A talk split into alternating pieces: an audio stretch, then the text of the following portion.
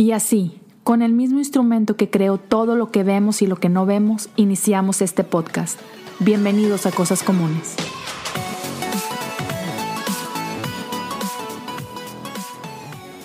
Bienvenidos a un episodio más de Cosas Comunes.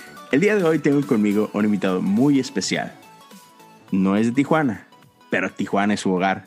Así que desde TJ para el mundo, Beto Ponce con nosotros. ¿Cómo estás, mi Beto? Eh, bien, bien. Qué, qué, qué padre que pueda estar contigo. Qué honor, en serio, que te vengo siguiendo desde algunos meses. Digo, no, no, no desde el principio, pero desde hace algunos meses y literalmente a veces en vuelos eh, descargo algún episodio tuyo así largo de una hora, como que me hace falta y ahí lo, lo, lo chuto en el avión. hombre, no, hombre, ya me puse nervioso. No, no, no. Qué Dale, chido, dale. mi Beto. Oye, para la raza que, que acaso no te conozca, cuéntanos un poquito, ¿quién es Beto Ponce? Ok, ah, pues como está en mi Instagram, soy Beto Ponce, ah, tengo, tengo 24 años, soy de la Ciudad de México, nomás que vivo ahorita en Tijuana porque ah, estoy en Ancla, estoy trabajando y soy el asistente del pastor Esteban, Yes. pero tengo en Tijuana aprox dos años y medio. Dos y medio. Ah, tú eres un bebé, tienes 24, no manches. Ya soy 95, generación 95. Ya. De hecho, muchos, muchos creo que no saben mi edad, como que cuando nos toca hablar así, tipo a lo mejor por un correo, por un teléfono, lo que sea, creo que lo que menos piensan es que tengo 24, no sé, Ajá. piensan que soy más grande, O sea, eres muy profesional lo que estás diciendo. no sé. Me, me, me ha gustado siempre convivir con gente más grande, Sí. entonces creo que me gusta, está chido. Ay, qué chido. Oye, entonces, este, 24 de la Ciudad de México, ¿creciste ya? O sea, toda tu vida antes de Chilango, cambiarte. chilango. Ah, estuve hasta los 18, a los, los 18. Hasta los 18. Ok. Ya, de los 18 a los 21 y medio casi estuve en El Paso, Texas, en Vino Nuevo. Ah, ok. Vino Nuevo. El Paso. Ah, ya. Entonces, chilango. ¿Y eres futbolero o no? Chilango. Claro, pero soy de Chivas. Ah, Soy de Chivas. traidor, vato. Soy de Chivas. Oye, y, y qué chistoso porque haz de cuenta que ah, yo estudiaba el último año de la prepa, estuve en una, en una preparatoria que está enfrente del Club América. Así. Ah, entonces... ¿No te salían la misma calle. No, no, no, siempre era con la de Chivas. Pero siempre la calle por la que yo entraba, entraban los jugadores. Entonces, era típico que mis amigos siempre eran del América. Y de Ajá. que no, que ahí viene el Ayun, que ahí viene el Piojo, que ahí viene eh, no sé quién. Y de que, ah, vamos, vamos. Pero yo siempre me como que me quedaba ahí en el salón, no sé. O sea, ni siquiera para el morbo, así que, eh, sí, vamos No, a echarles no, carro o algo. Ya, no, no, no. Y fíjate que, o sea, siempre soy de Chivas por mi papá. Como que mi papá también es bien futbolero. Nivel ok. que yo me acuerdo, así los mejores recuerdos que tengo era de que siempre que salía el, el calendario de la apertura o del clausura, siempre de que, o sea, checábamos las fechas para ver, para ver, este, por ejemplo, cuando era Cruz Azul Chivas, cuando era Pachuca, cuando era Toluca, eh, América, para poder ir. Y pues me acuerdo que siempre en el calendario poníamos de que, ah, bueno, tal día vamos a ir a Pachuca Chivas, o tal día vamos a ir a Cruz Azul Chivas. Ajá. O si había algún partido así súper bueno, éramos capaces de manejar a Guadalajara, solo, o sea, solo al, al partido y regresamos Y en la noche. Ajá, y para atrás, y así. Oye, Esos sí son aficionados, no fregaderas. Sí, sí, ya. Sí, Oye, y hasta eso, hay como que hay más chivas en el DF que en Guadalajara, ¿no? Eso he claro, oído. Sí, ya. No, sí, sí. Fíjate que en Ciudad de México hay más, hay más de Chivas. Y bien chistoso porque en Guadalajara es entre Atlas y entre América. Y Chivas Mm. como que segundo plano. Ajá. ¿Neta? O sea, y yo, ajá, y yo me di cuenta, no sé, cu- en 2010 que Chivas llegó a la final de la Copa Libertadores. No sé si te acuerdas, pero Chivas rentó el Estadio Azteca para jugar ahí semifinales contra la U de Chile. Y fue un martes, o sea, fue un día random, un martes, y el, y la- y el Azteca estaba lleno, Llenísimo. llenísimo. Ajá. Jamás me hubiera imaginado que no hay tanta chiva en, en Guadalajara. Sí, ya. Digo, o sea, sí hay, pero Sí, pre- no, creo, sí. creo que predomi- predomina más lo que es Atlas y poquito también lo que es América. Pero creo que entre segundo y tercer lugar es Chivas. Ajá, Así que, y, siempre Chivas. Sí, sí, sí. Te- te- tengo, un mal recuerdo contigo, este. Para los que no, no tienen ni idea, pero traigo puesto mi, mi jersey de los Tigres y pues la Chiva nos ganó hace poquito una final. Claro. ¿Cómo que 2017. claro? Así que 2017. obvio. Estuve a punto de ir, pero Ay, no en el y Ah, no, pues sí, ya es más sí lejos. ir, sí ir. Sí. Oye, y luego, ¿qué, qué, cómo, ¿cómo fue para ti crecer ahí en el DF? O sea, ¿qué, ¿cuál era tu rollo? ¿Creciste en la iglesia? ¿No creciste en la iglesia? Sí, mira, fíjate que mi mamá siempre ha sido eh, cristiana, siempre ha sido de pues ir a la iglesia. Ah, mi papá, cuando yo tenía un año, empezó a ir a la iglesia, entonces la verdad no tengo algún recuerdo de mi papá que no fuera a la iglesia. Ok. Ah, mis, mis papás se, se conocieron en la Escuela Superior de Medicina, mis papás son médicos, Ah, ok. son ginecólogos los dos, ajá. De hecho, mi mamá es de la UNAM, mi papá es del Poli, como Ok. que siempre bandos, bandos así contrarios, Sí, pero... sobre todo en fútbol pero, americano, ¿no? Anda, no, no, sí, sí, sí, claro. Este, Poli UNAM. Pero eh, típico que estudias y luego ya haces como que, como las, las, las residencias o el servicio social Ujú. en una escuela, en una escuela neutral. Entonces, pues se juntan ahí todos los bandos, se junta de que el Poli, se junta la UNAM, se juntan escuelas privadas y ahí Ok. se conocieron mis papás. Entonces, ah, cuando tenían como mi, mi mamá como 30 años, mi papá como 32, fue cuando a mí me tuvieron. Tengo una hermana más chica que yo, es un año nomás. Ok. Entonces, ah, siempre, siempre crecimos juntos, ella y yo, pero siempre fuimos a la iglesia, o sea, siempre nos tocó ir, que es una iglesia chiquita de a lo mejor unas 200, 300 personas, y siempre estuvimos ahí como que metidos en la iglesia, siempre me acuerdo que la escuela de la escuelita dominical, algo de Navidad, que era el 24 de diciembre, siempre había servicio a las 7 de la noche, y de ahí nos íbamos a cenar, y el 31 de diciembre también había servicio, nos íbamos al fin de año. Está chido. Entonces, ajá, crecí en la iglesia toda mi vida, toda mi vida. Órale. Y, y de chavillo, te- ¿estabas tú involucrado en algo? Este, música o nada más eras de los No. que le daba dolor de Ah. cabeza a los maestros? No, no, fíjate que este siempre era, no sé cómo lo conocen, Ujieres, Ujier, Sí, no sé, anfitrión. Sí, ajá. sí, sí. Siempre, siempre, siempre fui Ujier, fíjate. Eh, me acuerdo que siempre me gustaba el, el rollo de como de ah, dar, dar, dar bienvenida a las personas en la puerta o acomodar a la gente en sus sillas. Entonces siempre fui así de que Ujier, anfitrión. Me acuerdo que a los 10 años, 11, ah, me quise bautizar y me bauticé. Siempre, o sea, me acuerdo que mi hermana y yo éramos los más chiquitos para los bautizos, como que era de que, ah, bueno, en, en cuatro meses va a haber bautizos, como que va a haber un curso prebautismal, pues anótense al que quiera servir, bueno, el que quiera bautizarse. Ajá. Y yo estaba ahí como que me acuerdo que me aventé así los, el curso prebautismal y que había un libro, no me acuerdo cómo se llama el nombre, pero así de que un libro como para prepararte para el bautizo, era así como que, hace cuando es una iglesia que era de, de asambleas de Dios. Ah, ok. Entonces ya, ya, ya, te, ya te imaginas más o menos a poquito el contexto, que es muy tradicional, me tocaron bancas de madera, eh, órgano y así. Creo que lo más, lo más moderno era cantar Te doy gloria, creo, en su momento.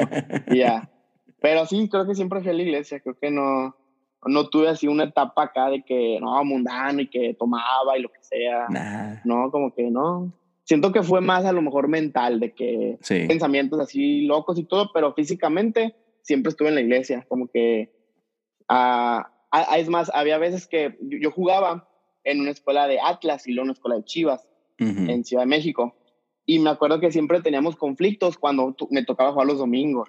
Siempre Ah, jugaba los ok. sábados, Sí. pero a veces que nos tocaba jugar de visita, eh, a veces teníamos conflictos porque mi papá a veces como que no me quería dejar ir, a veces sí, o a veces yo me iba solo y así, pero era por el rollo de que mis papás siempre estaban muy metidos en la iglesia. Claro. Entonces como Sirviendo que, ajá, sí, sí, sí. Haz de cuenta que en esa iglesia chiquita, mis- mi papá es como el, el líder de los hombres y mi mamá la de las mujeres. Entonces, Ok. qué pues padre. estaban tan metidos ahí que a veces no podían como que a lo mejor amarrar cosas para poder irme a ver o a veces sí, Sí. entonces como que siempre era muy, mu- mucho conflicto cuando jugaba los domingos. Pero O sea, te digo, por lo mismo siempre estuve en la iglesia. O sea que tu pecado más grande, no, o sea, no, no era andar tomando ni nada, era ser chiva. No, era ser de chivas. Era andar con mi playera de chivas los domingos, ¿no? Casi, casi. Ándale. Qué chido, Sí, sí, sí. Oye, y luego a esa, o sea, en algún punto te llegaste a imaginar tú sirviendo como estás sirviendo hoy o, o nunca No, estuvo nunca. así como que nunca fue parte Nunca de tu sueño. estuvo. Nunca, nunca, nunca. Creo que ah, tipo a los 15, 16 años todavía no era así como que mi sueño. No estaba Creo ahí que en fue el hasta los, picture. ajá, fue hasta los 17, 17 y medio, casi 18. Órale. Entonces tú estabas enfocado acá jugando soccer. ¿Tenías sueños de, de jugar profesional? Ah, sí. Ah, haz cuenta que en la escuela que estaba en Atlas, Llegué, estuve en tercera división y, y, eran puros viajes a Guadalajara. Creo que por eso conocí mucho Guadalajara, porque era de que, no, que toca irnos dos semanas o toca irnos una semana. Y era muy rollo en la escuela porque tenía que hacer exámenes antes o después, luego un, un, rollo así. Pero siempre era como que era fútbol e iglesia, fútbol e iglesia, fútbol e iglesia. Y así. Pero es más, uh, había una carrera nueva en la universidad que aún a la fecha tiene como unos 6, 7 años, se llama Mercadotecnia Deportiva Internacional. No sé si la has escuchado. Sí, sí, sí, me ha tocado. ¿Eso está en México? Haz de cuenta que eh, hay, una, hay una universidad que tiene un campus en, en Ciudad de México y en Guadalajara. Entonces eran las únicas que estaban en México. Entonces yo aspiraba a hacer eso. O sea, yo aspiraba a Mercadotecnia Deportiva Internacional porque decía, es que si no me apasiona otra cosa que no sea iglesia y, y fútbol, pues, pues en ese momento yo no, yo no, yo no coincidía la idea de trabajar en una iglesia. Entonces dije, pues, ah, pues prefiero, o sea, prefiero deportes y seguir sirviendo, pero prefiero eh, ser profesional en deportes. O sea, me gustaba siempre, a lo mejor hasta, o sea, leer revistas, leer libros de fútbol. Mi papá siempre me compraba como que libros sobre, sobre biografías. Me tocó, uh, en Ciudad de México había siempre cada año una expo fútbol. Ya tiene años que la quitaron, pero siempre iba con mi papá a la Expo Fútbol y siempre, pues típico que ahí vendían los, los, las playeras antes de que, antes de que estuvieran en, tiendas, como que era típico que eran las, presentaciones y luego era la, Expo Fútbol y luego ya se vendían en tiendas. Entonces no, no, nos gustaba ir mucho a la Expo Fútbol para poder comprar playeras y también vendían muchos libros. Entonces yo me acuerdo haber leído así biografías sobre Pep Guardiola, sobre Leo Messi sobre momento a Alex Ferguson. Entonces, siento que mi vida siempre ha sido fútbol. Fútbol. Fútbol. Y, es que ahorita, sí, o sea, esa carrera está hinchida por, por todo lo que hoy rodea el fútbol, ¿no? O sea, está lleno de mercadotecnia, este, todo lo que es digital y todo. O sea, el equipo que no está en, no sé, Instagram, Twitter, así como que no existe, ¿no? Ya, ándale. Y hacen de hecho, creo que, creo que eh, no me acuerdo así como el nombre, pero no sé, como que a nivel mercadotecnia, a nivel comercio, pues obvio, siempre, siempre los productos que son de canasta básica son los más vendidos, ¿no? O sea, obvio, comida, leche, lo que sea. Siempre después es como ropa y lo que sea.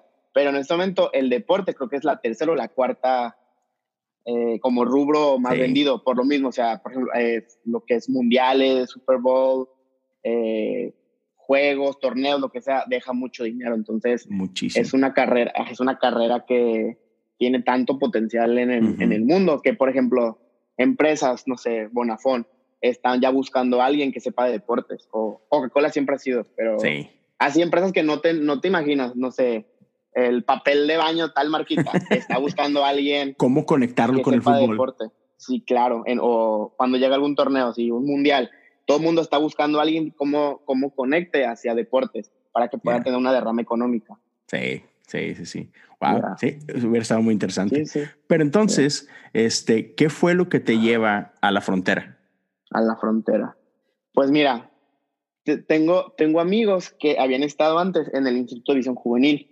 Okay. Para eso entonces yo no conocía nada sobre vino nuevo, no conocía nada sobre visión juvenil, no conocía nada, nada. Conocías el mundo, de tu iglesia nada más. Ajá, y pues hasta, o sea, una iglesia chiquita, Asamblea de Dios, no tenía mucho, mucho alcance. Literal, solo conocía, creo que Hilson y por músicas, o por, así como que las tocabas el domingo. Ajá, ándale. Y, no, y a veces en los grupos de jóvenes, porque en domingos no, en domingos era puras música de órgano. Ok. Ajá, entonces era lo máximo que conocía, así como que, y muy de lejos Hilson, pero muy de cerca nada. Entonces, hace cuenta que en la prepa yo tomo la decisión de cambiarme de iglesia. Mis papás siempre han estado en la misma, pero yo a los uh, aprox 15 años eh, tomo la decisión de cambiarme, de cambiarme a otra iglesia, una más grande, y nada, más que nada porque en la prepa tenía muchos amigos cristianos, siempre, siempre ha habido mucha gracia y, siempre he tenido mucha gente así cristiana y todo. Entonces yo me quise ir a la iglesia de mis amigos, que era una iglesia más grande en Ciudad de México. o sea, muy grande, nivel 3.000 personas, 4.000 wow, Sí, mucha diferencia. Entonces mucha diferencia, de 200 a 3000. Y el ambiente, era, todo el rollo. Sí, me gustaba mucho porque eran, creo que lo que me atrajo más eran campamentos de jóvenes de 800 personas, 800 jóvenes, 900. Entonces, de pronto dar un salto de tener 20 amigos a tener 100 amigos o tener 200. Y, y con ese salto, pues conocí todavía más, más lo que era, no sé, eh, en espíritu y en verdad, para que te des un contexto, o sea, en, conocí en espíritu y en verdad. Y este, y en ese momento conocí gente que se había ido a Visión Juvenil, al instituto. Okay. Entonces conocí a gente que estaba en la segunda generación, la tercera, y yo en ese momento dije, ah, ok, como que, que hay más, que creo que está padre, eh, está padre como el, el, destinar seis meses de tu vida, un año, hacer algo que no es lo que vas a hacer, pero está padre hacer eso. Ajá. Entonces en, eso, en ese momento como que se me metió la, la, esta espinita de, ah, bueno, estaría padre. Y yo me acuerdo que conversaba con mis papás de que les decía de, oigan, pues acabo de conocer esto, la verdad me gustaría, eh, no sé cuándo, pero me gustaría. Y pues mis papás que son, te digo, son médicos, estudiaron, todo lo, estudiaron todo lo estudiable, o sea, sí. podrá, todo, todo, todo, todo, todo, todo lo estudiable. Y pues ellos siempre han sido muy de planear las cosas y planear así que en qué escuela van a estar sus hijos, secundarias, prepas. Uh, te digo, esta universidad que estaba en, en, Ciudad de México y en Guadalajara, yo fui hasta Guadalajara con mis papás a ver la universidad por si me, y me iba a quedar. Pero entonces siempre han sido ellos de muy así de planear las cosas. Y, era de que como que no conocían mucho sobre esta onda de como un internship, destinar tu vida seis meses en una, en una iglesia, lo que sea. Entonces, al no conocer ellos y al también yo no tener tantas bases, pues no me dejaban mis papás ir. O sea, no querían que fuera y pues ya estaba bien, yo seguía con la idea de la universidad, no pasa nada. Y, y haz de cuenta que cuando yo tenía 18 años, me acuerdo muy bien que era mi cumpleaños, era, o sea, era el 5 de febrero cuando cumplí 18 años.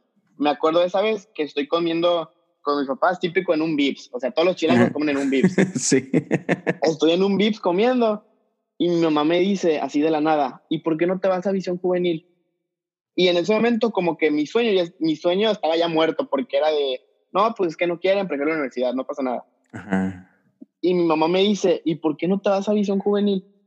Y, y yo como de que, ¿qué estás diciendo? Ajá, que, ajá o sea, bien? porque, ajá, oí bien, visión juvenil. Y mi mamá de que, sí, o sea, inténtalo si quieres, ¿dónde está? O sea, error número uno, yo no sabía que el paso era de Estados Unidos. Porque era de que, ah, visión juvenil, la frontera, pues no sé, es el paso, el paso México, yo creo. Y, y, y, y, error número uno, no sabía que el paso estaba en Estados Unidos. Entonces, este, ya en ese momento como que conocía más cosas, pero antes de eso había, había, podido, había podido ir a Expresión Juvenil, que es la conferencia de Conquistando Fronteras en Ciudad de sí. México. Entonces, en ese momento también ahí conocí Visión Global, que es el Ministerio de Misiones de Vino Nuevo. En ese momento uh, era, era 2014, creo, 2014. Y en ese momento Toño, Toño Ruiz estaba llevando a cabo Visión Global. Y de hecho, en esa, en ese visión, en ese visión juvenil, en esa explosión juvenil, Esteban está traduciendo. Okay. Uh, no me acuerdo quién, no me acuerdo quién está traduciendo, pero en ese momento fue la primera vez que yo vi en persona a Esteban y, y vi a, a, Toño y como que hice, hice la primera conversación con alguien de vino nuevo. Ok. Que, ah, ah, Toño, ah, Esteban, como que no sé quién sean, pero está padre lo que hacen, no se cuenta. O sea, está padre sí. lo que hacen y qué padre. Entonces, antes de, antes de eso, pues siempre en mi iglesia chiquita de Ciudad de México, siempre este, hacían viajes misioneros. Me tocó ir muchos viajes a Oaxaca, a Puebla, a Veracruz. Okay. Entonces, siempre me gustaba esa onda de viajes misioneros, de poder ayudar a la gente, poder salir de las cuatro paredes. Entonces, al, al conocer Visión Global, que pues hacen viajes nacionales al extranjero, hacen de todo. Ahí también era de que, ay, a la torre, o sea, no conocía nada y quisiera hacer un viaje con ellos. Entonces, simultáneo a Visión Juvenil, me acuerdo que estaba próximo a un viaje a la Sierra Tarahumara. Ok. O sea, a lo mejor en, creo que en enero apliqué, todo bien, hablé con Toño eh, y pues como que se, estaban dando las cosas para a, a la Sierra Tarahumara. y, y, y, a la vez estaba padre ese viaje porque mucha gente que estaba en el Instituto Visión Juvenil iba a ir a ese viaje. Entonces, este, Toño sabía del, del, posible, el posible, la, mi, posible mudanza al paso. Entonces, este, Toño sabía que también iba a haber gente ahí del instituto. Entonces me dijo como que, hoy está padre, está padre esa idea que puedas ir a la sierra para que también puedas conocer gente del instituto por si te quieres ah. animar. Y así, entonces fue la primera vez que yo tuve contacto con, con la frontera, o sea, con el paso, pues. Y pues, obvio, eh, la Sierra Tarahumara está en Chihuahua, entonces volé a Juárez y de Juárez ya nos fuimos a la Sierra Tarahumara. Sí, creo que ahí fue cuando, fue un marzo y fue cuando mi vida dio, dio un giro de a la torre. Me quiero dedicar a, quisiera dedicarme a la iglesia, quisiera servir acá en ese viaje, fue en la Sierra Tarahumara. Y, este, y te conocí gente del instituto, entonces ahí me animaron a, de que no, no entras, está padre, hacemos esto y esto acá. Este, pues una buena oportunidad, o sea, dale, o sea, no pasa nada. Y, y yo, yo no tenía visa, pues, o sea, Juárez, Juárez y Chihuahua y todo, porque te digo, yo no sabía que el paso estaba en Estados Unidos. Antes había viajado a otros países, pero pues Estados Unidos como que no me interesaba, como que siento que no estaba en el mapa ni para mi familia ni para mí. Entonces fue de que regresó de ese viaje y, y yo me acuerdo que hablé en ese momento con el, con se llama Luis Almanza, era el director en ese momento de visión juvenil, del Instituto de Visión Juvenil, y le, y le, estoy preguntando de que, oye, pues estoy bien interesado, pues ya conocí a, a, tal, y a tal y tal gente en este viaje, me han animado mucho. ¿Tú qué me recomiendas? ¿Que, que saque mi visa o que aplique para el instituto? Yo, yo, yo sabiendo, yo pensando, pues va a decir que aplique, aplique para la visa, porque, o sea, aunque tenga la aplicación del instituto, no puedo ir porque no tengo visa. sí. Pues sí, y, y me dijo Luis Almanza, no, no, no, aplica para el instituto y luego saca tu visa. Y yo de que, ok, bueno. Entonces aplico para, aplico para el instituto y en ese momento, pues te digo que yo ya estaba ya en otra iglesia más grande. Nada más que esa iglesia como que no estaban tan en pro de los viajes misioneros o de, o de que alguien salga, de, salga a estudiar a otro lado a nivel iglesia. Entonces estuvo bien chistoso porque nunca, nunca, nunca me quisieron hacer una carta de recomendación. O sea, nunca, nunca me hizo una carta. Porque ellos decían, es que ¿para qué te vas si aquí hay necesidad? La típica. Ah, Como sí. que, ¿por qué? Porque vas tan lejos y aquí hay necesidad. Claro. Y no me, y no me dejaban, pero estuvo chistoso porque yo hablando con, con Luis Almanza, uh, me voy a un campamento de la iglesia, de los que tengo que 800 jóvenes, y le, y le, digo, oye, me voy a ir, pero no te preocupes, yo, yo después de, del campamento, yo te mando esa carta de recomendación. O sea, no sé a quién le voy a decir, pero yo te mando la carta. Y, y a la mitad del viaje, a la mitad del campamento, me llega un correo que ya estoy aceptado.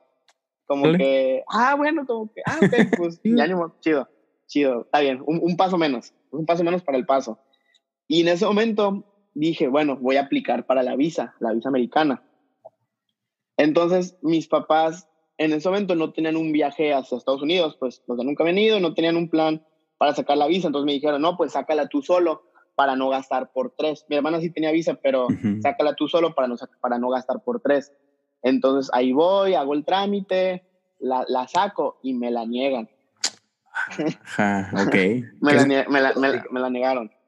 Me la negaron y creo que e, esa ha sido de mis tardes así más, más tristes de mi vida. Sí. Porque yo me acuerdo que el oficial dice, este, que me, me dice, no eres apto para ir a los Estados Unidos. Esas son las palabras que yo me acuerdo, no eres apto para ir a los Estados Unidos. Y yo, ah, ok, como que, pues está bien, gracias. Y, y, yo me acuerdo que salí del, del, consulado americano en la Ciudad de México, pues salí llorando, estaban mis papás. Y yo, yo en ese momento no sabía qué hacer, o sea, yo no sabía ahora qué voy a hacer de mi vida. Como que, bueno, pues creo que, el, creo que fue una buena, fue un, fue, fueron, fueron buenos momentos de conocer gente del paso, pero hasta ahí, porque no soy apto. Yo decía, pues no soy apto porque me dejan decir eso. Y, y, hablé con, y me acuerdo que hablé con gente en El Paso, les conté que, oye, es que me la negaron. Y ellos me decían de que no, no, anímate, si se puede, o sea, inténtalo otra vez, checa, cuánto, checa cuántos días te pusieron para volver a aplicar, porque es como que un castigo de que, bueno, si te la niegan, pues a lo mejor te, te dan un año para que vuelvas a aplicar, o a lo mejor son seis meses. Y yo de que, bueno, pues déjame checar, a ver, a ver mi esperanza, a ver de cuánto es. Y en el papelito me dijeron un día. Entonces, hace cuenta que era de que, ah, en un día puedo volver a aplicar, como que mi castigo es un día nomás. Pero era de que, bueno, tengo que volver a, ajá, tengo que volver a preguntarle a mis papás, a ver cómo ven, porque pues hicieron un gasto, y para volver a otro gasto. Y, y, mis papás era de que, bueno, o sea, lo intentamos, qué padre, pero pues yo creo que vas a la universidad o yo creo que mejor estudia lo que tú querías, que era mercadotecnia. Y pues dije, bueno, ok, entonces en ese momento, sin, mi, sin ese sueño, empiezo a hacer lo de la universidad, o sea, empiezo como que a las inscripciones, que a checar en qué campus voy a entrar y simultáneo a eso. A la vez de eso, pues no sé por qué, qué pasó en ese momento, pero el consulado, el consulado americano en Ciudad de México estuvo cerrado como dos meses. No, no me acuerdo qué pasó, pero eran de que las visas los las mandaban a, a, Guadalajara o a Monterrey, porque en México ahorita no se podía hacer entrevista. Entonces, simultáneo a eso, dije, no, pues ni cómo, o sea, ni cómo hacerle si no puedo ni sacar la visa. sí, o sea, ni cómo, ni cómo yo veía poder sacar la visa porque estaba cerrada el consulado americano.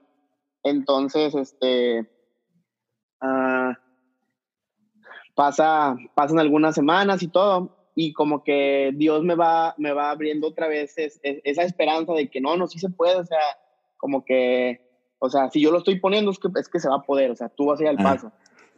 Y, y, me acuerdo que a gente del paso tal vez les decía de que, oigan, pues, uh, no sé, o sea, ahorita no tengo visa, pero voy a volver a aplicar y, y, van, a ver que, van a ver que en agosto voy a estar ahí. yo, yo, yo, yo siempre automotivándome de que no, no, sí, sí. no, no, pasa nada, no pasa nada. Um, y de hecho, en julio había un viaje misionero con Misión Global al Amazonas. Y era de que yo, yo quería ir también a ese viaje. Uh, cuando apliqué para la Sierra Tarahumara, apliqué para Amazonas. Y Toño me decía de que no, no, sí, o sea, dale, dale, no pasa nada. Pues digo, Amazonas no pide visa, o sea, tú puedes ir a ese viaje, no pasa nada. Entonces, este, pues siempre, siempre ha sido de que Dios ha respondido muchas, o sea, muchas oraciones y Dios ha, ha proveído en muchas cosas porque o sea, un viaje al Amazonas y, que a lo mejor me lo, me lo pague yo y un poquito a mis papás, porque no le quería pedir a mis papás. No siempre era de que, o sea, la torre, un viaje de 700 dólares y, o sea, es un viaje, estás pagando para trabajar. O sea, como que también no caía mucho, no caía mucho en mi cabeza eso de que, o sea, o sea, estoy trabajando como loco para poder pagar un viaje, para poder trabajar como loco en otro país. sí. Y no caía mucho en mi cabeza, pero dije, está bien, o sea, yo voy a ir voy a ir al Amazonas, no pasa nada. Entonces pasaron los meses y fui al Amazonas, nos fuimos a Colombia, eh, estuvimos ahí como unos 10 días, fue el primer viaje que yo hice al Amazonas. Y pues antes de ese viaje es cuando ya se están abriendo otra vez las, las estas visas para poder aplicar y lo que sea. Entonces, pues uh, pago, pago, pago lo del formulario y estoy esperando esa, entre, esa esa fecha para la entrevista. Y yo siempre decía a Dios, o sea, Dios, yo quiero, yo quiero poder irme a Colombia sabiendo qué va a pasar de mí en el futuro. O sea, sabiendo si me voy a la universidad, qué bueno, si me voy al paso, qué bueno, o si me voy a tal lado, qué bueno, pero yo quiero saber algo antes de este viaje. Ajá, sí, sí, sí. Y este, y pues no, o sea, me llega el correo, estoy checando las fechas para la entrevista, es un día después de regresar de Colombia. Y yo de que no es ah. cierto, Dios, como que, bueno, está bien, no importa. Yo, yo, yo primero diciendo, no importa, o sea, te pasas, Dios, como que yo quería irme, a o sea, siempre era de que yo quiero saber mi futuro, o sea, yo quiero... Sí, quiero o claridad. sí, ándale, o sea, quiero saber qué voy a estar haciendo en dos meses, o sea, no te estoy pidiendo en cinco años, más quiero en dos meses. Y ni, y ni aún así se podía, pues, porque era la entrevista el, el día después del viaje. Y pues, o sea, fue un viaje súper bueno, súper padre, este, eh, experimenté muchas cosas, conocí muchas cosas, eh, aún así, pues, eh, mejoré mi relación con Dios. Y creo que en ese viaje me di cuenta que, que sí era el paso. O sea, me di cuenta que como que en ese viaje me dio mucha fe para entender, para entender que, o sea, venía una prueba después de ese viaje, pero ya estaba pasada. O sea, esa pelea ya estaba. Apenas me iba, pero esa pelea ya estaba. Y yo me acuerdo que estamos aterrizando en la Ciudad de México y había mucha gente de vino nuevo en ese viaje y yo les dije, nos vemos en dos semanas nos vemos en dos semanas. O sea, no tengo ni visa, pero nos vemos en dos semanas en el paso. Bien confiado. Sí, sí, sí, nos vemos en dos semanas. Y pues al otro día del viaje, al otro día, hace cuenta que estoy como yo a una hora del consulado americano, pues ves que le tocan las huellas y luego que la entrevista. Sí. Mi mamá dice, mi mamá dice, hay que irnos tres horas antes. Y yo, pero ¿por qué si está una hora? No, no, hay que irnos tres horas antes. Pues mi mamá no sé por qué sintió, hay que irnos tres horas antes. Pues, ¿cuánto tiempo hice al consulado? Tres horas. Había un accidente. ¡Wow! O sea, si me hubiera ido una hora como estaba. No llegas, te pierdes la cita. Sí, sí, sí, la, pierdes la cita. Y mi mamá dice, aquí unos tres horas antes. Y yo, ok.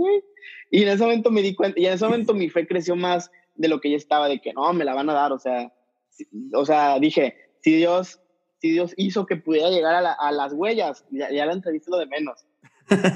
y al otro día, y al otro día hago la entrevista, y pues como la hice con mis papás, eh, pues era más fácil porque, o sea, todo cayó en mis papás, no cayó en mí, como de que, ¿a dónde van? No, que pues al paso. Eh, ah, ok. ¿Y ustedes qué son? No, pues médicos. Ah, bueno, aprobado. Pum, pum, pum. Y ya. Todo súper bien. O sea, como que dije, ah, ya, ya está todo, ya está todo. Y ahora era, este, yo quería sacar una visa express, pues es la de la visa que te, da, que te pega en el pasaporte. Sí. La, no, perdón, perdón, la visa láser es la, la, que, la que es express y la visa normal la de la tarjetita. Entonces yo quería que me dieran una visa láser porque es en tres días. Yo, yo haz de cuenta, la visa de tarjeta tarda como unos 10 días en que te llegue al domicilio o al ocurre, al DHL, lo que sea. Ajá, sí. Y yo no tenía 10 días, yo tenía como 7 para, para poder llegar al paso. Quise, no, Entonces, ajá, pero obvio no le puedes decir al, al, al, oficial de que, oye, la necesito para tal día porque me voy a tal, me voy a tal cosa. O sea, no podía decir eso. Entonces, pues como que seguimos con el plan de que en 10 días llega. Pero te digo, yo tenía 7 días, no tenía 10. Entonces, a la vez de todo eso, uh, igual se me ocurre, le digo a mis papás, oigan, la verdad quiero comprar, este, ya quiero comprar mi vuelo a, a Juárez. Eh, no tengo visa, pero lo quiero comprar para el día que me están pidiendo estar en el paso, que era un viernes. Haz cuenta, era un viernes, mi visa era como por el martes, pero yo le dije a mis papás, quiero comprar, quiero comprar mi vuelo para este viernes. No sé cómo, pero yo lo quiero comprar para este viernes. sin tener visa, pues, sin tener la visa física, pero lo quiero comprar para este viernes. Y mis papás de que, bueno, ok, pues te apoyamos, igual ibas a perder el vuelo, pero te apoyamos, no pasa nada. Pues. y, ya, y, yo, y yo pensando como que Dios, o sea, yo sé que fuiste tú el que me puso esto, eh, no sé cómo, pero yo voy, a, yo, voy a, yo voy a cruzar, o sea, con mi visa, pues, ese, en ese vuelo. Y hace cuenta que, o sea, con todo el miedo y el temor y la fe y lo que tú quieras, mi visa llegó para el jueves. La... El, el, jueves, el jueves me llegó mi visa y yo el viernes volé y crucé. O sea, y yo me, yo me acuerdo que este, aún a la fecha, pues yo puedo ver mi visa y veo la fecha y yo me acuerdo, ah, un día después estaba en el. Sí. Porque pues llegó la visa. Entonces fue de que compré, compré un vuelo en fe, compré un vuelo sin saber. Sí. Pues si, si la fe mueve montañas, que no mueva visas, hombre. Chihuahua. Ándale, ándale, claro. y, y, así, o sea, y, y, así llegué, y así llegué al paso sabiendo que, sabiendo que estuve amarrado a este sueño de, de a este sueño de, pues, de, de, querer ir al Instituto de Visión Juvenil y a la vez quitando el otro sueño de la universidad, porque era una de otra, era universidad o el paso. Y en fe decidí, en fe decidí el paso, sin saber qué iba a pasar, o sea, sin saber. Sí. Igual y ya me dije, igual y ya me equivoqué. Diste Pero el paso bueno, al pues, paso. Ándale, di el paso al paso sin saber qué pero ya, o sea, pero ya estoy aquí, o sea, ya no hay de otra, o sea, sí. no hay marcha atrás, a lo mejor ya perdí mi tiempo, pero no hay marcha atrás, aquí me quedo. Y, y creo que ahí empezó mi vida de fe hasta ahorita. Que Qué loco. Todo, todo eso ha empezado, ya, ya. Y entonces llegaste a estudiar y el plan original que era, o sea, un año o un el año es qué? Es nueve meses, es nueve, nueve meses, pero como haz de cuenta que los departamentos se rentan a un año, y, y, el Congreso de Visión Juvenil es como en el mes 11.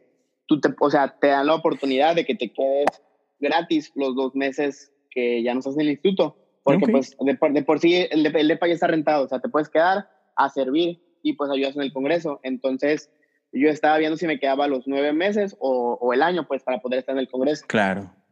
Entonces, ya estoy aquí, este, me quedo. Ajá, dije, pues ya estoy aquí, ya, ¿qué más da?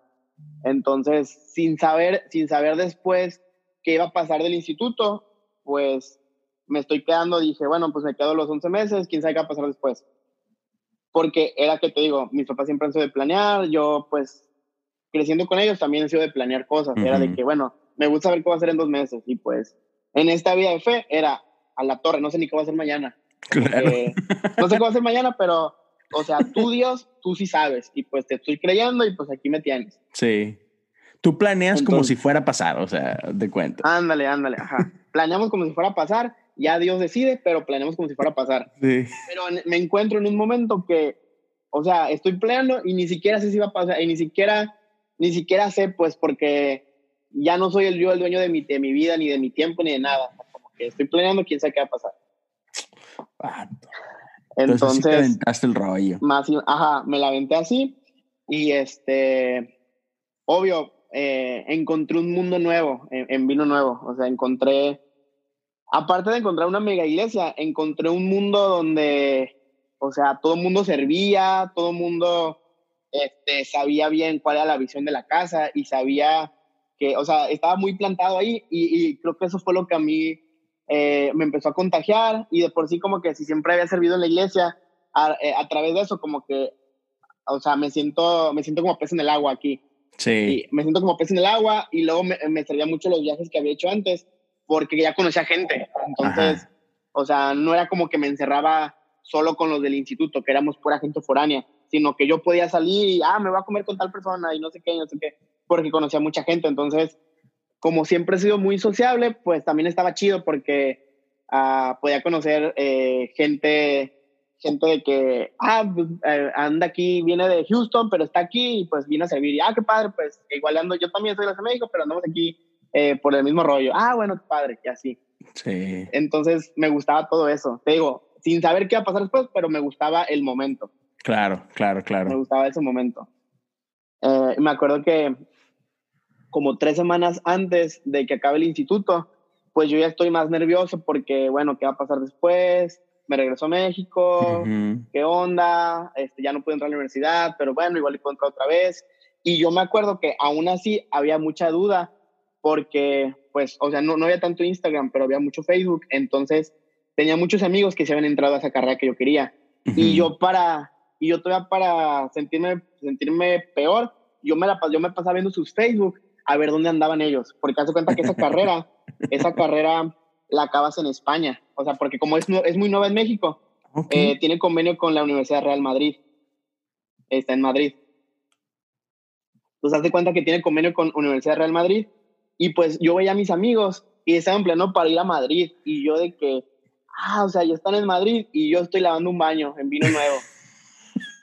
y entonces yo para sentirme peor, ah, pues vamos a ver Facebook, a ver mis amigos qué andan haciendo. Sí, sí, sí, para restregarme en la cara. Sí, sí, sí, ándale, ándale, como que, o sea, Dios, no sé si, o sea, aún no sé si es la mejor decisión estar aquí, pero pues bueno, ya, o sea, ¿qué, qué más, qué más da? ¿Qué puedo hacer? O sea, no puedo cambiar el momento en este momento. Entonces, este, estoy viendo qué voy a hacer de mi vida y acá. Y yo había dicho, bueno, pues como no sé todavía qué voy a hacer, igual y me ofrezco como voluntario en Visión Global igual y me ofrezco como una salida, que, como una salida de no sé qué voy a hacer ahorita, pero me puedo ofrecer mientras en lo que pienso. Y, y, yo me acuerdo que era un, era un viernes, en ese momento Toño ya estaba en visión juvenil, o sea, me tocó, me tocó ese trans en el cambio de, de los pastores. Ok. Y Toño ya estaba en visión juvenil. Y pues Samuel Uribe, el, el Samu, ah, estaba ya en visión global, eh, el, el, buen Samu. Entonces, yo, yo había pensado, ah, pues me voy a ofrecer con el, o sea, me, voy a ofrecer en Misión Global y con el SAMU, pues ya lo conozco, me conoce, eh, súper bien, no pasa nada. Y, y ese domingo ah, estoy con Toyo en su oficina, en Misión Juvenil, y me está preguntando mis planes, como de que, pues, qué, qué, qué plan traigo, qué quiero hacer y todo. Y, y aún antes de decirle que me quiero ofrecer en Visión Global, él me dice de que, oye, ¿por qué no te quedas aquí en Visión Juvenil? como que quédate, no sé, quédate unos meses, si te gusta, pues ya igual y puedes trabajar aquí, pero quédate, o sea, no pasa nada. Y en ese momento era de que, ok, pero yo me siento más de misión, o sea, yo en mi mente, eh, yo me siento más de misiones, pero bueno, pues me están ofreciendo quedarme, eh, no me están diciendo que van a pagar, pero pues por lo menos me están ofreciendo quedarme, está padre. Y le dije a Toño de que sí, sí, me quedo, me quedo, le dije, me quedo unos meses, no sé si, no sé si tres o seis, pero me quedo mínimo tres. Y Toño, ah, ok, súper bien, pues ya está este, me dice, nomás recuerda que estás entrando al Instituto Parte 2, me dice.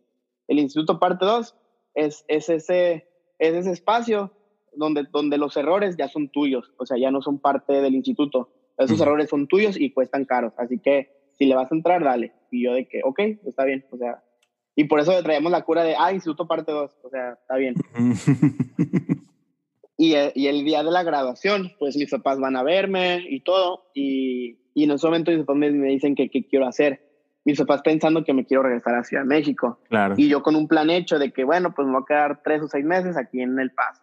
Y les cuento, les cuento yo pensando, no, me van a decir que no, me van a decir que, me, Sí. que me regrese y no sé qué. Y les cuento con, con miedo, pero les cuento. Y mis papás me dicen, ah, ok, súper bien. O sea, si es el sueño de Dios para tu vida, te- o sea, te apoyamos, te creemos, te vamos a seguir, te vamos a seguir mandando dinero, dale. Y yo, ok, pues ya la hice como que, bueno, ahí va. O sea, poquito a poquito ya me estoy quedando aquí. Me estoy quedando, está bien. Ah, entonces ya pasa la graduación. Para ese entonces también, siguiente, el- como, como el año pasado ese, también me fui al Amazonas. Estuve ahí como semana y media, dos, y luego me fui a Medellín, estuve conociendo más, más lados en Colombia. Y, y ya recu- recuerdo que llegó a Visión Juvenil ya como, pues ya como parte del staff de Visión Sí. Juvenil. Eh, empecé siempre con Cintia Mesa. Cintia Mesa era la, la persona que administraba finanzas y era la persona que estaba con Toño como que checando pues viajes, eventos, lo que sea. Ujú. Entonces estoy con ella, como que ella fue, creo que de mi, no sé, mi primera, mi primera mentora en todo eso de planeación. O sea, me la Ajá. pasé con Cintia, aprendí demasiado. Am, creo que lo mejor que podíamos hacer en ese momento era congresos, como que, o sea, estábamos hechos para hacer congresos y nos quedaban perrotes y todo, pero estaba padre, nada más que no había mucha conexión con la iglesia, como, como que con la iglesia, o sea, Ok. como que creo que muchos chavos, ah, y yo también me incluyo, pensábamos que a lo mejor nuestra iglesia era visión juvenil, porque para Claro. eso vivíamos, o sea, Sí, sí, sí. eh, sí, sí, o sea, yo vivo para el miércoles, que es visión juvenil. Y para el domingo, pues no sé, pero yo vivo para el miércoles. Entonces Bien. chocaba mucho esa, esa, no sé, como separación entre... Sí, esa desconexión entre, entre, sí, sí, sí, entre el claro. grupo de jóvenes y, y la iglesia, ¿no? Claro, claro. Entonces, este, igual en, ya, ya siendo staff y pues ya estando de tiempo completo en algo que no es un instituto, en algo que literal, si estoy planeando algo, se puede hacer. Como que Toño me dio muchas libertades y a la vez estaba a cargo de los clubs. No sé si alguna vez escuchaste de los clubs en Vino en Visión Juvenil. Haz de cuenta que los, los, los clubs eran, eran así como pequeños grupos que iban a las preparatorias en Estados Unidos, a, los, a las high school. Y pues ahí en, ahí en el recreo de ellos podían, podíamos hacer un servicio. O sea, podíamos, ah, podíamos entrar a un salón siempre y cuando la maestra estuviera de acuerdo. Que, que unos chavos bien raros van a entrar al salón a, a compartir del evangelio. El gancho era, ah, van a regalar, van a regalar pizza, pero pues, o sea, van, Ah, a, van a hacer algo, pues. Entonces, en ese momento yo estaba a cargo de los clubs. Eh, me tocaba, pues, entre, entre que me tocaba a planear el mensaje con Toño y pues distribuirlo a los equipos y que los equipos fueran a, a las escuelas. Ujú. Yo a veces me tocaba ir a alguna escuela a predicar o, o a otras, o, o simplemente yo como, como era el, el que armaba todo el cuadro, sim- simplemente si la necesidad era nomás mandar, nos mandar las pizzas, ah, bueno, yo me iba en una van a, a mandarlas a una escuela, a otra escuela, a otra escuela, y ya, eso era lo que yo hacía eh, en Misión Juvenil, aparte de, de planear en eventos. Pero de hecho, casualmente, los clubs los creó Esteban cuando él estaba en Misión Juvenil. Ajá, antes de irse todavía. Ajá, ajá. Ah, De hecho, cuan- cuando, cuando este jaguar dice que conoció a Esteban, lo conoció en un club, pero cuando era en UTEP. Sí, sí, sí, sí. Ya. Ajá. sí. Pero de ahí, de, ahí han sido los clubs. Y de hecho, ha sido una fuente muy buena, ahorita ya no está, pero había sido una fuente muy buena para que jóvenes ah, llegaran a la iglesia, llegaran a la visión juvenil, o simplemente eran personas que literalmente su salón de clases era la iglesia. O sea, Ajá. sí. porque nosotros llegábamos y hacemos un, un mini servicio, o sea, una hora, de cuenta. Ok. O sea, entre, come- entre comer, entre unos juegos rompehielos y entre un mensaje de 15 minutos. Eso era, eso eran los servicios. ok. Entonces, había mucha gente que, que a lo mejor no podía ir porque sus papás no los dejaban ir al domingo a una iglesia, pero iban a la escuela a hacer una iglesia. y ahí O sea, lo tenían. Y ajá, ya lo teníamos. Y estaba muy padre porque teníamos ya hasta muchos chavos que ni siquiera iban a la iglesia, pero estaban sirviendo con nosotros. O sea, Me- llega- llegábamos y de que, llegábamos y de que, a ver, dame, dame, dame, dame folletos y yo voy a repartirlos. O dame las cajas y yo voy a, a, a invitar a que vengan al salón. Y estaba muy padre porque había momentos donde no teníamos tanta gente. Ajá. Eh, había, había momentos donde, no sé, estaba padre que era, éramos cinco chavos y los cinco íbamos a, las, a cada escuela. Como que cinco, cinco, cinco, cinco, cinco, cinco, o sea, varios. Pero había momentos que solo era uno o dos. Me tocó ir solo, me tocó ir solo, o sea, como que llegando yo con mis cajas, con mis folletos, esperando que chavos me puedan ayudar a repartir y hacíamos los servicios. O sea, nos encargamos de los juegos, del mensaje, invitábamos a la reunión de mañana del miércoles y fuga, vámonos. Entonces, eso es lo que yo hacía en, Visión Juvenil y a la vez pues estando con Cintia. O sea, aprendiendo mucho de eventos, de viajes y así, o sea, haciendo muchas conexiones también con otras iglesias, pero eso era mi mundo y eso es lo que yo quería, o sea, me di cuenta de, ah, yo quiero hacer esto, o sea, siempre me ha gustado sí. me ha gustado lo que es administración, eh, aquí me veo, o sea, quiero estar aquí. Órale.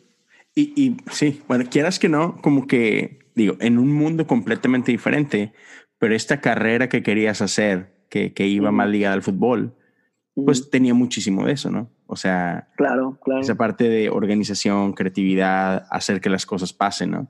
Y lo empezaste a, a, usar todo, pero en la práctica, ¿no? Claro, sí. Sí, sí, te digo, porque aprendí así como que, o sea, viendo a ella, a Toño, Toño antes de estar en Visión Global, bueno, antes de Visión Julián y Visión Global, fue asistente del pastor Chris. Entonces me tocaba, o sea, me tocaba aprender mucho de Toño, lo que él había aprendido con, con el pastor Chris. O, también había momentos en donde, pues, era de que, ah, bueno, tocaba de hombre a hombre y siempre, y siempre había alguien que estaba con el pastor Chris como que atendiéndolo o siendo, un asistente temporal. temporal. Entonces había momentos donde Toño de que, este, ah, no sé, su asistente no está, quiero que tú estés tú, quiero que estés tú en el congreso todo el tiempo con él. Y yo de que, ok, como que yo sin saber todo, pero ok, bueno, pues voy a estar con él, no pasa nada. Me acuerdo que hubo, hubo un evento donde me dice, y yo estoy, y yo estoy organizando voluntarios en, en, otras, en otras áreas, y me dice, Toño, y tengo 10% de pila. y yo de que, ¿cómo le voy a hacer? O sea, como que, ¿cómo le voy a hacer para estar con él y no tengo pila? Y Toño de que, no, no, no, o sea, tú dale, yo te consigo una pila, no te preocupes. Y creo que esas, esas fueron mis primeras experiencias con una persona, o sea, como que con un pastor, este, digo, o sea, sí me regañó muchas veces, digo, muchas veces, pero así fui aprendiendo. arte de aprender, claro. Arte, sí, sí, sí, o sea, es eh, pegar, o sea, pegarlo y fallar, pegarlo y fallar, pegarlo y fallar.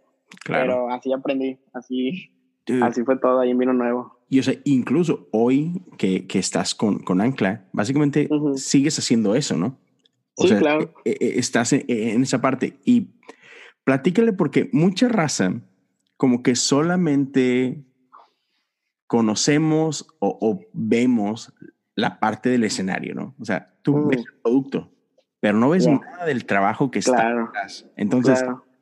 para, para que más gente pueda comprender eso, o sea, no, no, no quiero que me digas qué es lo que haces, sino por qué es importante tu rol.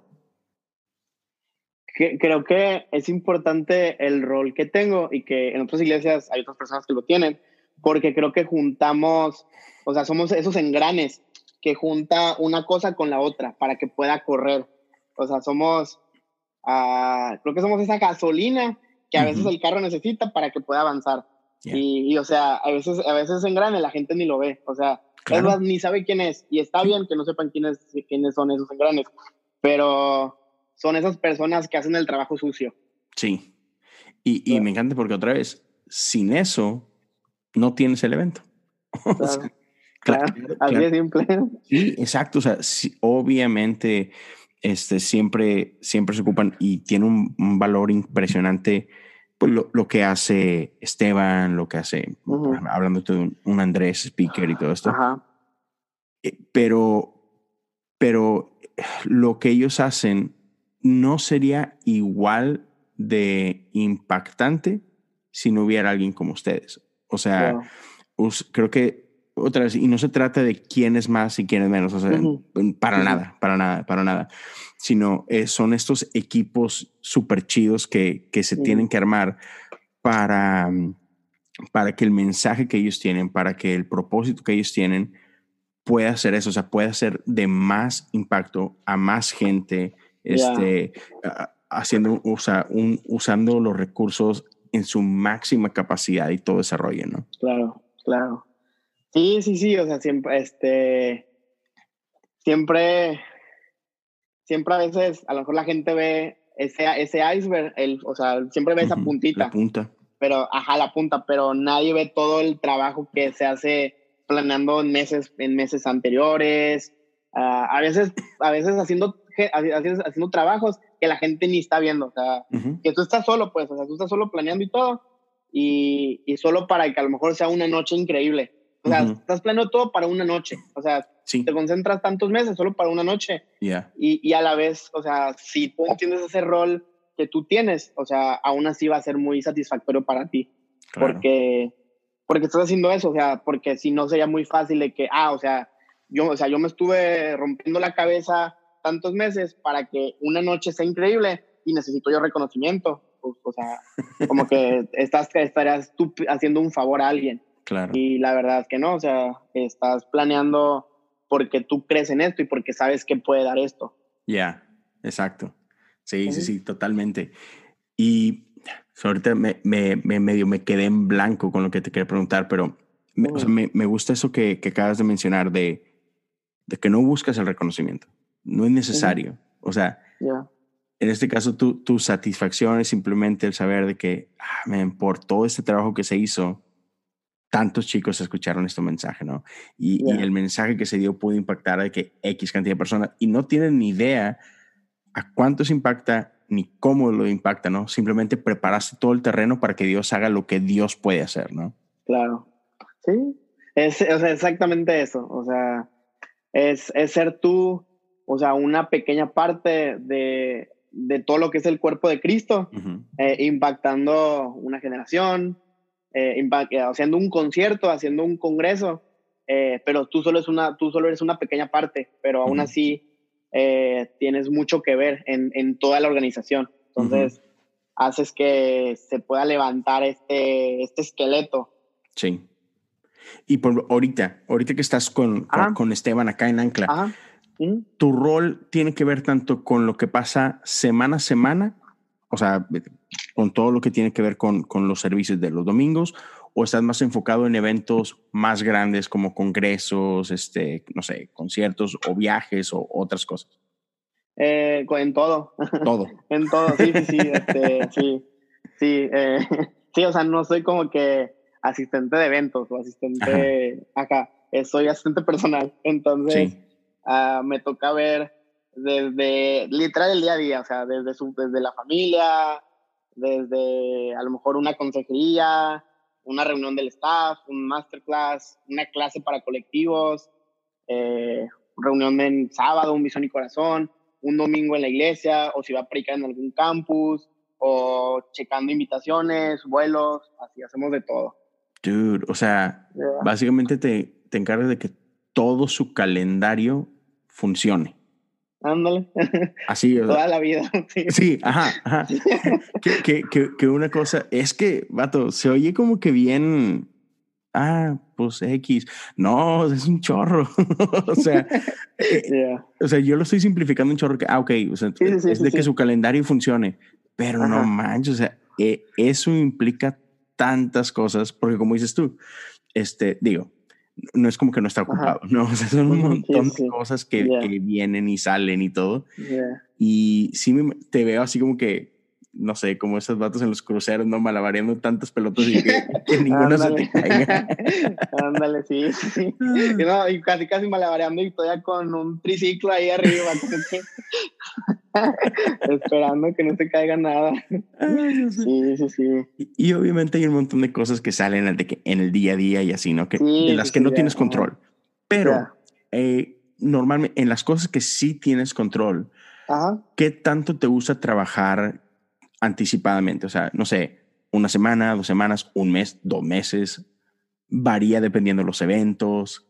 Sí, sí, varía, pero creo que en promedio del 1 al 10 si 10 es, si 10 es mi control total, podría ser un 7, 7, 8. Okay. Creo que estando con Esteban, me di cuenta que muchas cosas están fuera de mi control y muchas cosas son, son así de que salieron el mero día. Sí. Como de que, uh -huh. ah, salió esto, eh, hazlo, hazlo, como que... ¿Cómo hacemos salió que funcione? Esto, ajá, salió esto, necesito hacer esto, hazlo. y como que, o sea, muchas cosas en el calendario a lo mejor hay que mover o, o, no sé, o tengo que hacer que funcionen dos cosas al mismo tiempo. Entonces ahí es de como que planear de, ah, bueno, si hago esto, necesito que alguien me ayude con esto, pero mi prioridad es esto, así que vamos con esto. Eso ha sido, creo que, uh, desde que llegué a, a, Ancla, ha sido como que lo más que, que, he chocado, porque como que siempre he sido planear, pero nunca, nunca había sido de como esa, esa reacción, ajá, esa reacción de último minuto, como esos reflejos de, ah, está pasando esto, pero necesito que ya sea, ah, bueno, ok, lo hago. Chido.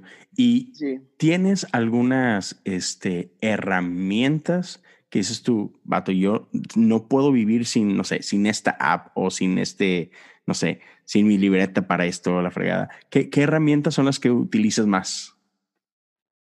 Creo que Google, eh, Calendar, demasiado para planear cosas. Uh, usamos una aplicación que se llama Notion. Ok. Sí, no, Notion, Notion. Uh, es una plataforma de equipos, entonces eh, hay mucha gente en la iglesia que está en la misma aplicación y estamos como en la misma ventana o en la misma plataforma, entonces podemos planear eventos en base a eso, entonces creo que uso mucho Notion, uh, Google, Calendar y Skyscanner para buscar vuelos. Wow. Pero sí, creo que nomás esos tres. Eh, mucho WhatsApp. Sí. Sí, sí, Mucho WhatsApp. Pero esas tres son las que te ayudan a mantenerte organizado, viendo bien, que, que no cruces cables y... Ándale. Creo que Google, Google Calendar y Notion, porque ya Skyscanner es para vuelos en viajes. Sí, más específico, ¿no? Sí, sí, pero Notion y Google Calendar. Sí. Chido. Man, sí es un jalezote. Y, y es algo que muchas veces en, nuestras iglesias en, en Latinoamérica y bueno, te pasó. Yo estoy seguro que este ritmo de vida que tienes, este tipo de planeación, no lo tenías en tu iglesia chiquita este, ahí en México, ¿verdad? Entonces, pero creo que aún iglesias chiquitas como esas se beneficiarían mucho si, si empezamos así como que a usar esta cultura de trabajo, ¿no? Claro. Este, sí. Sí, o sea, me, acuerdo que me toca mucho eh, iré Navidad con mis papás y todo, y pues siempre que a veces me paro en la iglesia donde están ellos y les trato de ayudar de, ah, bueno, tal vez pueda funcionar si hacen esto, o tal vez, tal vez necesitan una persona que pueda hacer esto. Entonces, como que igual creo que se puede aplicar muchas cosas a una iglesia de 3.000 a una iglesia de 100 personas. Exactamente. Es nada más planeación, es más como que cosas básicas, pero a lo mejor en el mundo de iglesia no las vemos. Exacto. Sí, porque esa es una cultura que es súper normal si estás corriendo un negocio, por ejemplo. claro. Este, y no importa si tu negocio es este, un estanquillo de, de, la esquina, ¿no? Donde vendes papitas y cocas y lo que sea. O, o si estás manejando un Home Depot. O sea, obviamente la escala es diferente, pero los conceptos son los mismos, ¿no? Sí, sí, sí. Se puede aplicar en todo. Y, y, son esas partes donde si aprendemos a mejorar, e, es parte de lo que me gusta. O sea, que si y, algo que me gustaría que muchos, muchos que, que quizá vienen de, iglesias más pequeñas, que lo pudieran abrazar, porque si empezamos a tomar, este, cuando nuestra iglesia es pequeña, si empezamos a tomar estos ejemplos o estas herramientas y empezamos a mejorar los procesos dentro de las iglesias, entonces a la hora que tu iglesia empiece a crecer, va a ser mucho más fácil replicarlos, vas a poder crecer más sanamente, porque tienes todo así como que bien organizadito, ¿no? Sí, sí, sí, porque empezaste creo que empezaste bien, o sea, tienes esos, tienes eh, eh, esos muros muy sólidos, esas bases, esos cimientos, los tienes muy sólidos y es nomás, uh, creo, de, bueno, multiplicarnos al doble. O sea, ya hemos estado haciendo esto por, por, por uno, pues ahora es por dos. y, y, obvio, pues es agregar gente, pero es agregar gente que a lo mejor ya está trabajando contigo, a lo mejor, a lo mejor hace una cosa, pero bueno, si, si ya es por dos, pues bueno, puedo hacer dos o tres cosas. A lo mejor si yo tengo diez cosas, en mente a lo mejor le puedo delegar dos y yo me encargo de ocho. Y así va, siete, tres, seis, cuatro y así va. Exacto. ¿Y en qué momento de Anca llegaste? ¿Cuántos años tenían ya funcionando? Llegué a la mitad. Llegué a agosto 2017, pues era el año dos. O sea, el año dos de ellos. Ajá, sí, el aniversario es julio, julio, julio 19, 2015, pues llegué para agosto, o sea, llegué dos años, un mes, llegué así. ¿Y, cuáles son de las cosas más que más te han volado la cabeza de lo que ha pasado en Ancla ya desde que te, ha tocado estar por ahí? Ah, de entrada creo que los mismos servidores. O sea, yo llegué, yo llegué en la planeación de un Love Week, que Love Week es nuestra semana de así de misiones por toda la ciudad. Hacemos casi 70 actividades a la semana, unas 10 cada día. Eh, eh, actividades como, por ejemplo, en la mañana ir a donar sangre, luego ir a, ir a servir desayunos a un desayunador que sirve como mil desayunos, luego a lo mejor pintar una escuela, o luego hacer una actividad con niños, o luego ir a un orfanato, es una actividad de o pintar, o pintar eh, un hospital, ir a limpiar la playa. Entonces me tocó mucho llegar en la planeación que era Love Week. Entonces yo veía cómo a lo mejor tenemos hasta 700 voluntarios en Love Week. Y yo veía, yo veía estando en la iglesia, como creo que lo que más me impactó fue estar en la iglesia, o sea, fuera, en el área verde, y, y ver cómo carros vacíos llegaban, agarraban cosas, se iban otra vez llegaban carros, agarraban cosas, se iban a actividades, se iban, así era, era una maquila de que, ah, llegan, se van, llegan, se van, llegan, se van, llegan, se van. Entonces creo que me atrapó mucho los o sea, los mismos servidores, o sea, cómo están tan comprometidos, cómo hay mucha gente que, que tiene sus trabajos y pues desde meses antes ya saben cuándo es Love Week y están planeando todo eso para que su semana de vacaciones salga en Love Week para poder servir. Wow. Entonces me ha tocado mucho, o sea, me ha atrapado todo eso de los servidores. Sí, e, eso es increíble, ¿no? O sea, cómo gente dedica sus vacaciones donde podrían irse a donde tú me digas o hacer nada y decir, no, amo tanto mi iglesia y creo tanto en lo que mi iglesia está haciendo que quiero ser parte de eso. Sí. Y también me tocó mucha gente que, o sea, se mudaron a Tijuana no por un trabajo, se mudaron por la iglesia. O sea, así había, había habido familias que se han mudado a Tijuana y es porque ponen en primer lugar la iglesia y luego, ah, bueno, ya estando aquí, ya busco un trabajo. Pero como que tanto así de que a la torre están llegando por la iglesia, como que, o sea, nunca había visto eso. Ajá, nunca había visto esto y quiero ser parte. eso fue lo que me atrapó cuando llegué. No pressure. Ya, sí, sí, sí, porque era de que, o sea, mucha gente ha estado en una iglesia muy grande, mucha gente, pues, venimos de vino nuevo, como de olivo, venimos de todos, o sea, de todos esos mundos. Y, y a lo mejor si tú ves eh, que Iglesia Ancla tiene cuatro años, a lo mejor no somos Comunidad Olivo, pero estamos, estamos construyendo algo. Eh, o sea, tanta, o sea, tanta construcción te hace a ti amarrarte a eso, o sea, te hace ser parte de eso que, o sea, se vuelve la iglesia lo, como que lo número uno y tú buscas cómo, pero después trabajas, pero o sea, como que tú quieres servir en la iglesia, entonces todo eso me atrapó desde el primer momento en Iglesia Ancla. Sí. Y, y, y, aún ahorita, hablando de la parte organizacional y todo eso que manejas, ¿cuál, ¿cuál crees que son de los retos más grandes que tienen? Ah, creo que el crecimiento tan rápido que es en la iglesia, o sea, cada domingo hay más gente, los retos de cómo planeas una reunión que vengan dos mil personas en un auditorio, o sea, por cuatro servicios, cómo le haces para que tanta gente se pueda sentir parte, cómo creas esos ministerios que no tienen que ser de una gente tan altamente capacitada, o sea, ministerios como saludar, lavar un baño, o sea, cómo, cómo te preparas, o sea, semana tras semana para que esto sea más, o sea, para que cada gente, creo que esos son los retos más grandes en Iglesia Ancla, Sí, o sea, igual en parte estoy en colectivo Ancla, en administro finanzas, entonces también ahí es cómo, cómo le damos a los chavos una, una mejor experiencia de la que hemos tenido, o sea, cómo le hacemos, cómo le hacemos para que gente quiera estar aquí y gente pueda replicar lo que hacemos en sus iglesias, o sea, es todo eso para la semana. Todo eso. Qué chido. Qué chido, man. Es, es, un jalezote, pero, pero me encanta porque, y sobre todo esto último que acabas de decir de gente que viene, aprende esto y que se lo pueda llevar a su casa donde sea que vienen y que lo puedan replicar, ¿no?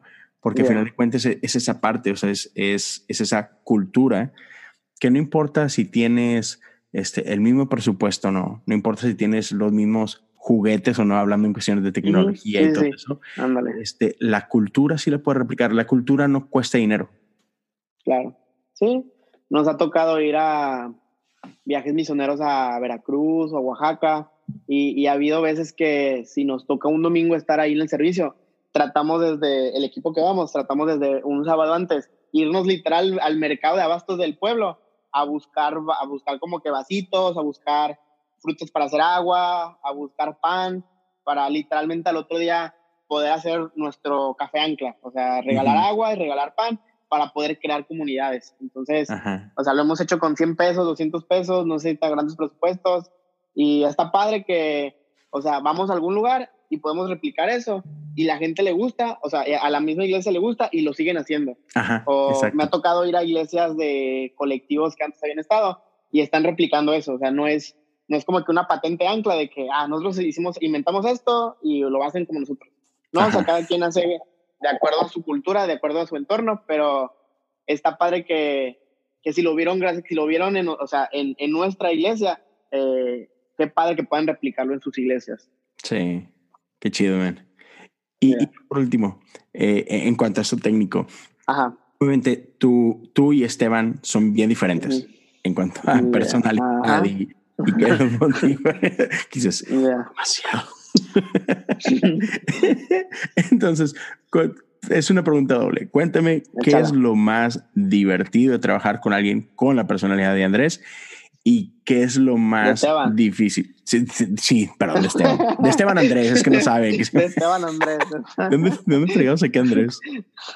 Sí. Creo que lo más divertido es que nunca va a haber momentos aburridos. O sea, nunca, nunca, nunca va a ser monótono nada. nunca, nunca vas a agarrar una rutina así aburrida. O sea, no, no va a haber momentos así. Creo que eso es lo más divertido. ¿Cuál es otra pregunta? Sí, y lo más difícil. Y lo más difícil, uh, creo que agarrar el ritmo de él. O sea, poder correr, poder correr al mismo ritmo que él va. Mm. Porque hay momentos donde a lo mejor él va tres pasos adelante que tú, pero tú tienes que hacer, quién sabe cómo, pero para poder llegar, o sea, estar a su mismo ritmo, para, o sea, para poder estar en la misma sintonía que él, o sea, pensar lo, lo mismo que él está pensando y poder ser más útil, o sea, poder, poder mejor ayudar en otras formas y todo. No más Buenísimo, o sea, no se trata de hacerlo cambiar y que sea más como tú, sino tú alcanzarlo y servirlo mejor. Ándale, ajá. Muy buena, vato. eh, qué chido, qué chido.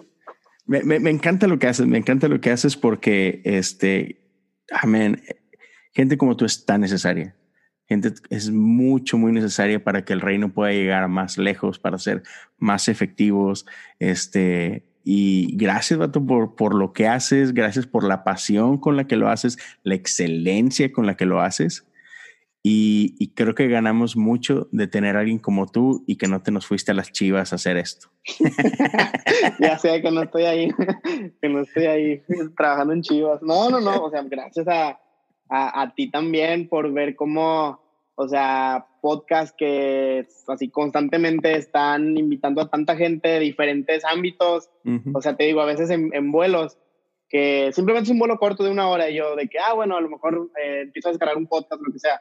Creo que las últimas semanas he descargado muchos podcasts de entrevistas antiguas tuyas y me ha tocado ver así de que, uh, no sé, estás invitando a un pastor, luego invitaste a esta Stephanie Bremer, que es finanzas, y luego así como que eres muy abierto a todo. Entonces, sí, gracias. Me gustó, o sea, ha sido increíble el podcast. Y luego me metes a mí, como que,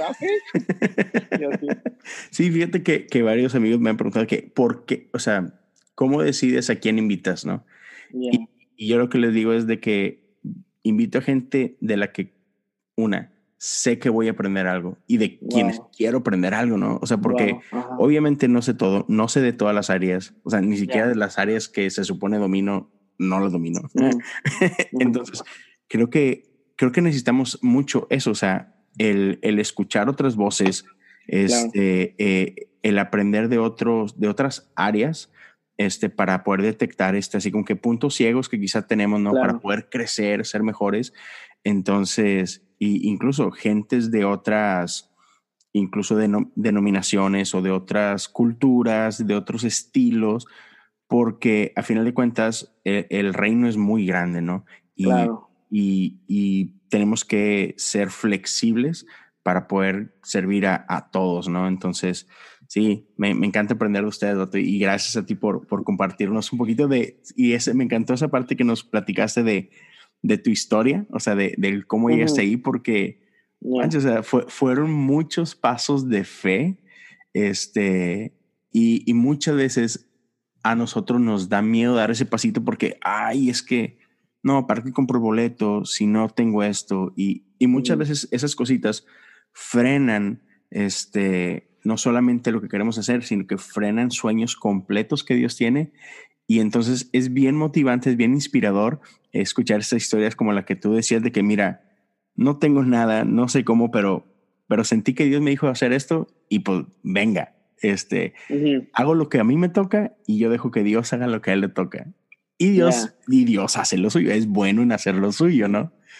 Entonces. Creo que, creo que así frases que me han marcado mucho en esta vida que, que últimamente tengo, o sea, de hacer ministerio, tengo alrededor de casi cinco años, así que no sé, no sé de dónde salieron casi cinco años, pero una de mis frases es de, o sea, tú pone el, tú da el paso, que Dios pone el piso. ¡Eh! eh, eh así, o sea, como que uh, me, me, ha gustado ver, por ejemplo, uh, una vez en una predica estábamos hablando sobre, sobre Alejandro Magno cuando quiere conquistar, eh, ¿cómo se llama esto? No, me acuerdo si quiere conquistar Macedonia, algo así, pero es, una historia donde, o sea, él está llegando a un punto en donde, o sea, nomás, nomás le queda un camino, como que es conquistar eh, al, a este pueblo enemigo para poder regresar con su barco o, literal es quedarse a morir ahí porque su barco ya no está para regresar otra vez ahí. Entonces él dice, hay una frase muy conocida que él dice que, que pues ni modo, o sea, vamos a, vamos a quemar barcos, o sea, vamos a quemar nuestros barcos para poder regresarnos en los suyos. Entonces creo que ha sido mucha esa mi vida de, bueno, vamos a quemar estos barcos y para poder regresarnos en el, o sea, regresarnos en lo de esto, pues, o sea, creo que en un punto yo tuve que decidir si quería estudiar esto o si quería irme a este lado. Y creo que fue una de las decisiones más difíciles de mi vida, el hecho de que, o sea, mis papás hacen esto y en todo, mi hermana también, y pues yo quiero aventarme en esto, que no estoy viendo un futuro muy prometedor, quién sabe, pero estoy quemando este barco y pues aquí me la juego porque me la juego, o sea, ha sido mucho de eso, pues. Creo que también otro, otra frase sí que me la quiero tatuar es así del que muchos dicen de ah, no, no, no desentierres con duda lo que has plantado con fe. Órale. No desentierres con duda lo que has plantado con fe. Ya. Está bueno. Entonces, así, digo, te digo, no, no, o sea, me veo en ancla muchos años y todo, pero no tengo un plan de así muy específico de, ah, ¿qué voy a hacer en dos meses? No sé, o sea, es nomás como que dejarte, dejarte guiar por la ola, o sea, sí. tú, o sea, tú, o sea, si tú haces, creo que si tú haces lo que te toca, o sea, Dios puede hacer el resto. Claro. Te digo, tú, o sea, tú da el paso porque Dios pone el piso. Ya, está chido. Cerramos con eso, man. Dale, dale. Beto, muchísimas gracias por tu tiempo, bro. En serio, lo aprecio bastante. Gracias por por enriquecer nuestro, nuestro día, aportar todo esto. Para la racita que quiera seguirte, ¿dónde te encuentran? Uh, tengo Facebook, tengo Instagram, últimamente ya uso más Instagram que todo, pero es arroba soy Beto Ponce, así nomás. Arroba soy, Beto, Ponce. Ya está, señor. Ya saben, a mí me pueden seguir en, en, Instagram y en Twitter como Leo Lozano HO. Y bueno, pues nos seguimos escuchando muy pronto. Cuídense todos, que tengan una excelente semana. Dios me los bendiga. Beto, hasta luego, brother. Bye. Qué chido.